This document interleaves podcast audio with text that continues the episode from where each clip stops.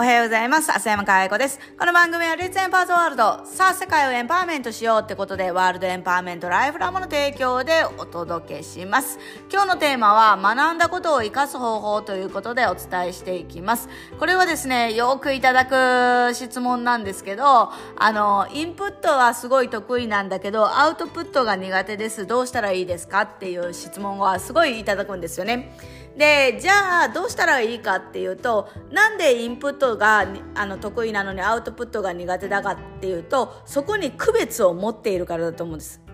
インプットしてからアウトプットがする。これが多くの人がうまくいかない理由なんだよね。だけどもアウトプット前提で学ぶっていうことができるんですよ。そしてアウトプット前提で学んだ方が、えー完全に自分の中に残る、えー、量が違うんですね。で、アクティブラーニングっていう言葉を聞いたことがあるかと、ある人もいると思うんですけど、それは何かっていうと、これまでの学校の勉強っていうのは、えー、先生の講義を聞いて、なんか覚えるっていうことなんですけど、それだと、あの、記憶の定着率っていうのは5%だけなんですね。だから、学んだことの95%は忘れてしまうんです。で本を読むとどうなるかっていうと10%しか定着しないんですよね。だから90%は忘れてしまう。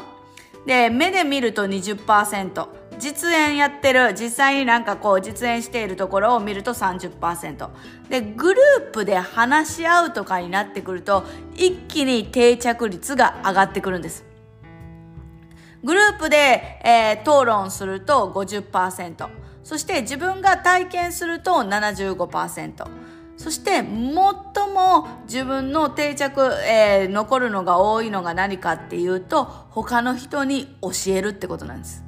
だから人に何かを教えるっていうことはもう自分の定あの学んだことの定着率をアップすることなので非常に効率がいいことなんですよね。だから前提としてそのアウトプットを前提で学ぶっていうのはすごい大事。だから今日学んだこともね誰かに伝えるっていうのはすごいいいですよね。友達でもいいし家族でもいいし伝える。で伝える人がいないんだったらブログとか書けばいいですよねなんかノートとかありますからノートっていうのを始めてあの自分がこれまで持っている知識を他の人に、え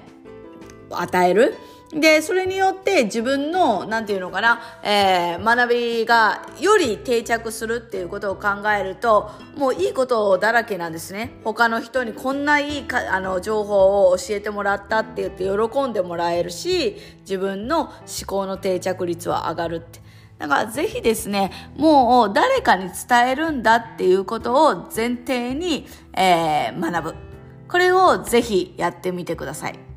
そしてそれができる人っていうのはちゃんと自分の中であの循環が起きているっていう人です。インプットばっかりしている人っていうのはうまく循環が起きていないので便秘状態みたいなそういう状態になってますだからぜひですねあの自分の体もそうなんですよ体が便秘だと思考も便秘を起こしてしまうのでぜひですねあの普段から体を動かす歩くっていうことでもいいですからあの体を動かしてあの自分の、えー、思考だけじゃなくって体全体を循環させるっていうことを意識してもらうっていうのもすごい大事な要素になります。ということで今日は学んだことを活かす方法ということでアウトプット前提で学ぶっていうこと、えー、そして、えー、自分の体の循環を、えー、ちゃんと巡らせるっていうね運動をするっていうこと、えその2つをお伝えさせていただきました。